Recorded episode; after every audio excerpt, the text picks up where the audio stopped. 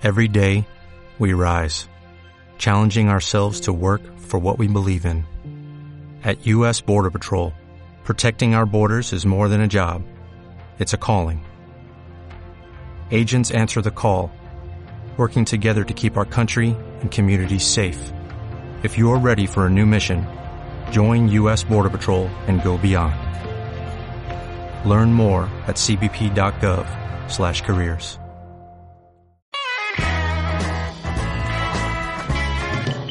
Detrás de la expresión, un cuadro, un libro, un poema.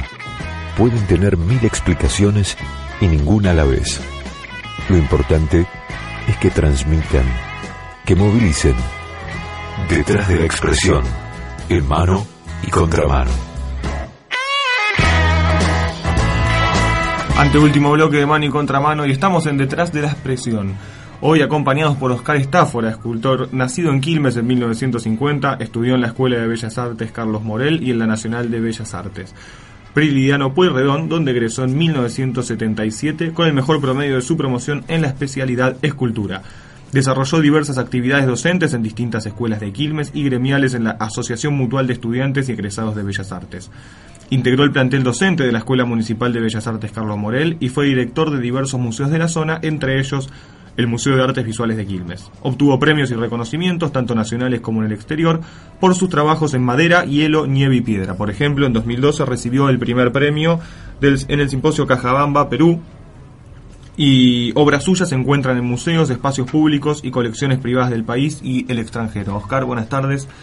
Gracias por estar aquí con nosotros. No, gracias a ustedes por la invitación. ¿Cómo estás? ¿Bien? Bien, bien. Eh, un poco cansado porque como todavía me quedan unas poquitas horas en el Colegio Nacional, eh, aprovecho los fines de semana para trabajar en el taller y como yo trabajo fundamentalmente metal y madera, hoy estuve golpeando chapa, lo que se llama batir la chapa. Batir la chapa es golpearla para darle forma y estoy cansado, estoy cansado. Vos justamente trabajás con este tipo de materiales y una de las preguntas que quería hacerte es qué, diferencia hay entre trabajar con ese tipo de materiales más duros, imagino, que con la pintura, que es otra rama del arte, si se quiere. Imagino que la relación debe ser diferente, ¿no? Mirá, el tema pasa por lo siguiente. Eh, yo soy esencialmente tano, es más, tengo la doble nacionalidad. Eh, vos viste que los tanos cuando hablan mueven las manos, no se pueden quedar quietos, están siempre moviendo las manos y gesticulando. Eh, para mí el contacto directo con el material es un elemento fundamental, es una forma de, apropiación del material, de diálogo en el que a veces gana el material y a veces gano yo. Eh, yo siempre dibujé y pinté porque desde muy chiquitito mi mamá y nosotros éramos una familia de trabajo, mi papá falleció muy joven en un accidente automovilístico y mi mamá se tuvo que hacer cargo de la familia, de los tres hermanos, y nosotros eh, no teníamos la posibilidad de tener juguetes caros. Los juguetes los fabricábamos nosotros con maderitas que íbamos a robar al corralón de Cabana que don Agustín sabía que le íbamos a robar las maderas, pero nos dejaba, era parte de la travesura, era un juego de complicidades y ella nos ayudaba y nos hacía, por ejemplo, los fuertes, los autitos, los camiones, las estaciones de servicio, las hacíamos nosotros. Eso ya era parte de un juego en el que trabajábamos en escultura, pintábamos, hacíamos todo desde muy chiquito. Y después fui a Bellas Artes, acá en Quilmes, en la Morel, hice los cursos de infantil, los cursos de, de nivel medio y cuando llegué a la posibilidad de empezar el magisterio, que todavía no tenía título oficial, pero eh, bueno, yo ya había empezado a militar políticamente en un partido de izquierda y me sugirieron que me fuera. No me echaron, pero me, me dijeron que yo era muy chico y que no tenía vacante porque había que dibujar modelo desnudo. Fue la excusa para no dejarme entrar. ¿En qué año estamos hablando? Estoy hablando del año 65.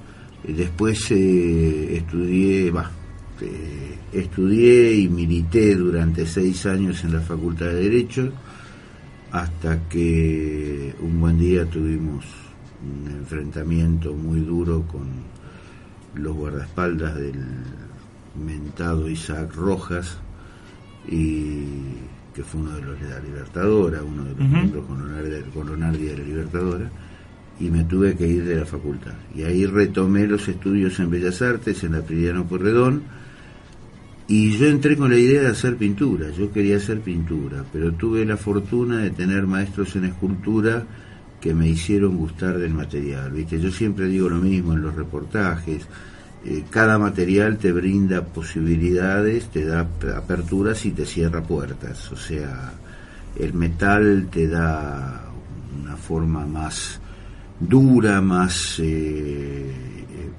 contundente, la madera es más sensual, es más femenina, pero también te lleva y te sugiere formas, como hacen las mujeres, ¿viste? que te engañan y te dicen, te dicen, mira, hace tal cosa, y vos todo contento lo haces pensando que estás haciendo lo que querés y es mentira, estás haciendo lo que quieren ellos. Pero bueno, con la madera pasa eso. Somos metales en ese sentido. Sí, sí, sí. Nosotros somos eh, dóciles eh, admiradores de la mujer. ¿Y vos tenés algún material preferido o depende del humor, depende... Perdón, no, no, no, no, yo trabajo esencialmente eh, madera y metal. cuando trabajo piedra, por ejemplo, hace dos años estuvimos en, en Marco Juárez, en la provincia de Córdoba, en un simposio en piedra, y yo me sentí muy mal porque me di cuenta de que no estaba trabajando lo que quería, no me salía lo que quería y era el material el que mandaba y no yo el que dominaba o, hacía hacer al material lo que yo quería. Esa reflexión que decís, ese momento que él que, él vivió tiene que ver con una, una pregunta que pensamos acá con, con Juan Cruz, que él, que él, te quería hacer justamente sobre esa relación entre el artista y la obra, ¿no? Claro, o sea, si bien muchas de tus obras no son eh, figurativas, digo, ¿cómo haces para llevar a cabo un diseño específico que te lo solicita un cliente? Mira, eh, yo he trabajado muchas veces sobre pedido, es más, he trabajado para la curia, inclusive a pesar de ser agnóstico, he trabajado para la curia haciéndoles trabajo de restauración, y he hecho imágenes religiosas, pero eh, yo entiendo que la obra y el artista tienen que tener eh, un compromiso militante. Yo no entiendo la obra eh, como un hecho pasatista o una búsqueda de belleza. Yo intento dar un mensaje despertar otro tipo de emociones. Muchas de mis obras son hasta revulsivas, tienen cierto contenido eh, que produce rechazo en el espectador. Eh, siempre trabajo sobre una temática. En este momento la obra que estoy haciendo está hecha un poco en broma, un poco en serio. Eh, les voy a dar una primicia total, no hay problema. Es una obra que voy a mandar a un salón en Santa Fe, donde lamentablemente tengo cuarto, tercero y segundo premio. Me falta el primero. Bueno, este año por ahí. Ojalá, ojalá me traigan suerte ustedes y podamos con mano y contramano sacar el primer premio. Ojalá. Eh, bueno, el tema es eh, se llama eh, de los superhéroes insólitos, es una serie que se llama Los superhéroes insólitos y la obra se llama La gallina turbeca resuelve la crisis española.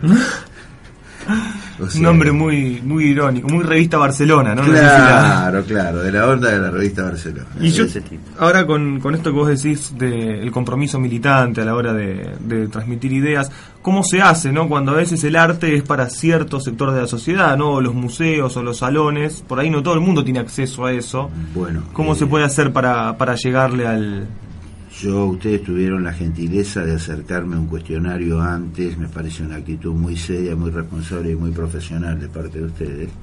No es un halago que les hago, es la realidad. Viste que les comenté que quería saber qué me iban a preguntar antes para tener una idea de qué, cómo iba a ser este diálogo. Eh, yo trabajo sobre series de trabajos en los que generalmente me involucro. Por ejemplo, uno de los primeros viajes que yo hice fue, yo dije siempre que quería conocer primero América y sobre todo América del Sur. No digo Latinoamérica porque el, término Latinoamérica fue un término acuñado por la Cancillería francesa para meter como pretexto a un emperador francés en México. No sé si lo saben eso. Eh. Yo desconocí, no tenía el dato. Eh, la palabra Latinoamérica fue acuñada por un canciller francés cuando lo metieron a Maximiliano como emperador en México. que fue una negociación que hizo la Revolución Mexicana. Después lo echaron. Eh, igual nosotros seguimos diciendo Latinoamérica, reivindicando Latinoamérica, oponiéndola a la, a América sajona, a la América norteamericana. Pero bueno, no importa, no viene al caso. Eh, yo hice una serie que se llamaba La conquista del Tahuantinsuyo. El Tahuantinsuyo era el imperio peruano, el imperio incaico. Eh, y eran todas obras en las que, mediante imágenes abstractas, se enfrentaban simbólicamente el metal como elemento conquistador y dominante con la piedra y la madera, que eran los elementos que representaban a la cultura local.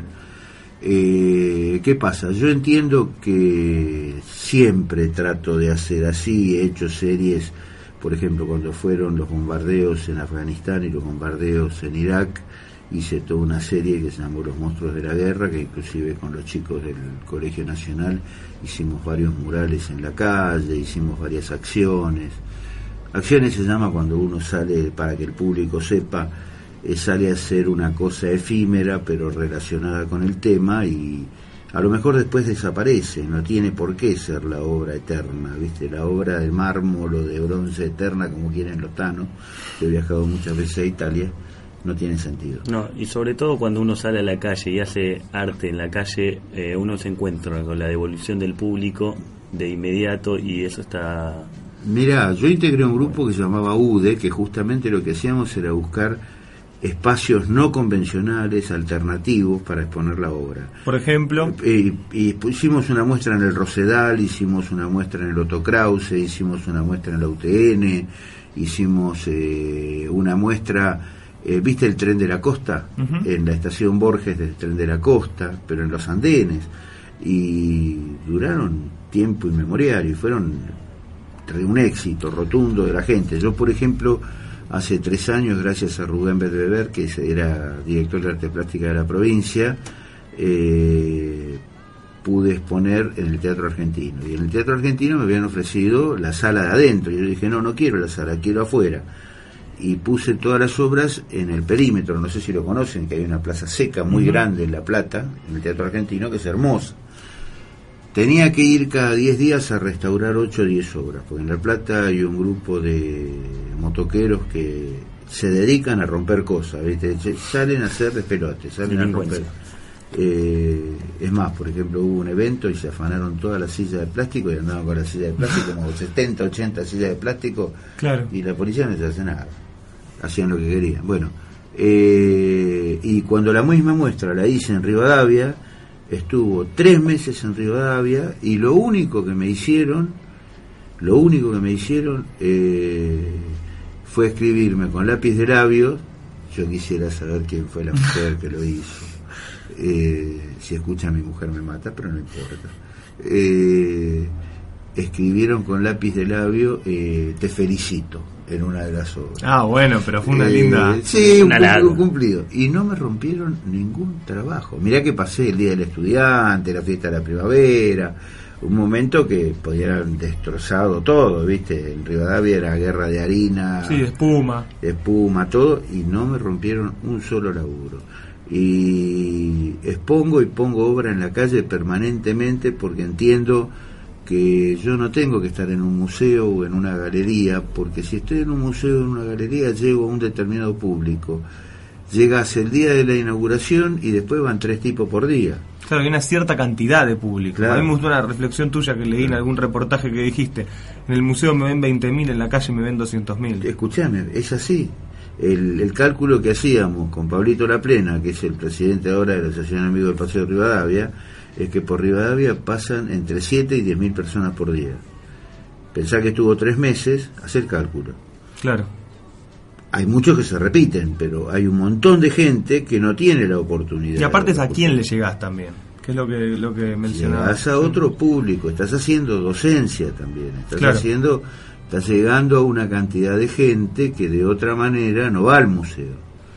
¿Te das cuenta? Eso es muy importante. Oscar, me interesa preguntarte por la ley de pensión. Me gustaría que nos cuentes a nosotros y a los oyentes qué es y en qué situación se encuentra. Mira, te voy a explicar. Nosotros ahora el 30 tenemos una reunión que se va a conformar un foro eh, integrado por una cantidad de instituciones Eh, nosotros nos retiramos de la SAP hace tres semanas. Yo estaba como presidente de la Sociedad Argentina de Artistas Plásticos a nivel nacional y lamentablemente eh, detectamos, como en todos los ámbitos, acá también, una cantidad de situaciones que no nos convencieron, sobre todo en la fase económica. No podemos decir robo, pero sí mal manejo de fondos y todo en negro.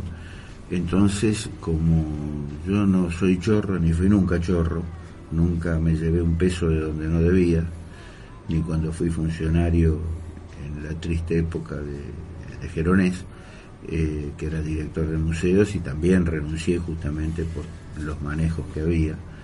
Eh, cuando me di cuenta en dónde estaba y dónde estaba parado, me fui. Eh, presenté la renuncia que nunca me contestaron. Eh, la ley de, la, la, ley del artista plástico y la posibilidad de conformar una mutual, nosotros nos hemos entrevistado con todos los partidos políticos, con todos, desde el presidente del bloque radical, en el Senado y en la Cámara de Diputados, eh, con el presidente de gabinete o jefe de gabinete, con Aval Medina, uh -huh. con Tomada, tuvimos una reunión en privado. Ministro de Trabajo. El ministro de Trabajo, nos hemos reunido con Patricia Bullrich, con gente del PRO, eh, no recuerdo los nombres ahora, pero no importa. O sea, con todo el espectro electoral. Ese fue uno de los motivos que nos argumentaron para que eh, el pretexto, nos dijeron en la SAP que estábamos haciendo política. Sí, estábamos haciendo política gremial. Entonces, no política partidaria. Nadie de los cinco que no fuimos estábamos haciendo política partidaria. No fuimos, nos retiramos. Eh, ¿Qué sucede? Eh, nosotros seguimos trabajando y ahora estamos tratando de construir una eh, sociedad o una estructura transversal donde van a participar, ya tenemos comprometidas una cantidad de instituciones y artistas plásticos de renombre nacional e internacional. Nos vamos a reunir en el sindicato de los encargados de edificios de propiedad horizontal, en el SUBGA, que está en la calle Sarmiento, cerca de un restaurante muy conocido no vamos a decir el nombre no, para claro, no, hacer, porque, para no, no hacerle obvio, propaganda. Obvio que no. Vamos a hacerle propaganda gratis. eh, en la calle Sarmiento. Nos reunimos el día 30 y el proyecto está en este momento en la Comisión de Hacienda. El tema es fundamental, es eh, una de las preguntas que nos hicieron varios funcionarios, es eh, quién lo va a financiar y cómo se va a financiar. Nosotros tenemos todo armado y estructurado de manera tal que va a haber una cantidad de requisitos, no puede presentarse cualquiera y pedir la pensión. Tiene que ser gente que no tenga ninguna pensión, por ejemplo, yo no la puedo pedir. Artistas, ¿no? Obviamente. No, no, no, no sí, sí, artistas visuales. Bien, artistas perfecto, visuales. para ir aclarando para quien Claro, no, claro, no conoce. claro. Por ejemplo, los escritores tienen su ley, los músicos tienen su ley, y nosotros queremos la ley de los artistas plásticos, sobre todo para aquellos compañeros que no tienen la posibilidad de acceder a a un nivel de vida digno y sobre todo una obra social. Hace poco han fallecido dos, dos artistas muy queridos nuestros eh, en hospitales públicos, no importa que hayan sido hospitales públicos, estuvieron muy bien atendidos y todo, pero no tenían ni guita para comprarse los remedios. Claro. Entonces eso es lo que queremos salvar. Eh, yo te vuelvo a repetir, yo no estoy, no me sobra la plata, pero no estoy mal económicamente, tengo mi trabajo, tengo la pensión del Salón Nacional, que es importante, el Gran Premio del Salón Nacional Sí. otorga una pensión de por vida. eh, Pero, ¿y la ley hoy en qué, en qué estado y está? la ley ¿Dónde está, está justamente en la Comisión de Hacienda, la están estudiando para presentarla en un plenario de diputados o de senadores y darle curso. Lo que pasa que el tema es, cuando la ley entra en estado legislativo, no sé cómo se denomina, eh, Sí, en el debate. en el debate, claro, sí. tiene tres años para que la reglamenten y la promulguen. Eh, si no se hace dentro de los tres años, el proyecto se cae, eh, deja de tener valor. Claro. Entonces el apuro es ese, que se haga rápido, que se resuelva rápido, sobre todo para la gente del interior. Eh, Nosotros lo que nos, nos brindó esta gente sí puedo decir el nombre porque realmente se portó muy bien con nosotros, el secretario general del SUBGA, que se llama Santa María, eh, nos ofreció 150 plazas en hoteles sindicales, eh, sin ningún tipo de bandería política ni nada, para convocar a un congreso el año que viene y poder traer artistas del interior y hacer algo realmente representativo y amplio. Claro. Y eso es lo que queremos hacer, darle, darle, acelerar el proceso. Tenemos tiempo para una preguntita más, creo que teníamos pensado también para, para hacerte. Eh, ¿Qué tan de acuerdo estás, Oscar, con la famosa frase eh, que se le atribuyen a Picasso de que la inspiración eh, lo encuentra uno trabajando? Mirá, hay dos frases. Una es la de la de Rodén, que a Rodén cuando le preguntaron qué era la inspiración, dijo, la inspiración es trabajo y más trabajo. Y a Picasso, justamente, cuando le preguntaron qué era la inspiración, dijo, miren, no sé exactamente qué es la inspiración, pero si viene, tiene que encontrarme trabajando, porque si no, no va a servir de nada. Si vos vas a ver la muestra que hay en Verazategui ahora, que Verazategui es un ejemplo de, de proyecto y planificación cultural, nosotros lamentablemente en Quilmes cada vez que cambia el gobierno, sea del partido que sea, eh, se afanan todo, se llevan todo, no digo esta gestión porque todavía no se fue, pero eh, no hay plan, no hay proyecto, no hay... Creo que el único momento en que hubo un proyecto serio, y te aclaro que yo me peleaba todos los días con él, fue cuando estuvo Mario Scalisi a cargo de los talleres barriales, que llegó a armar 29 talleres barriales,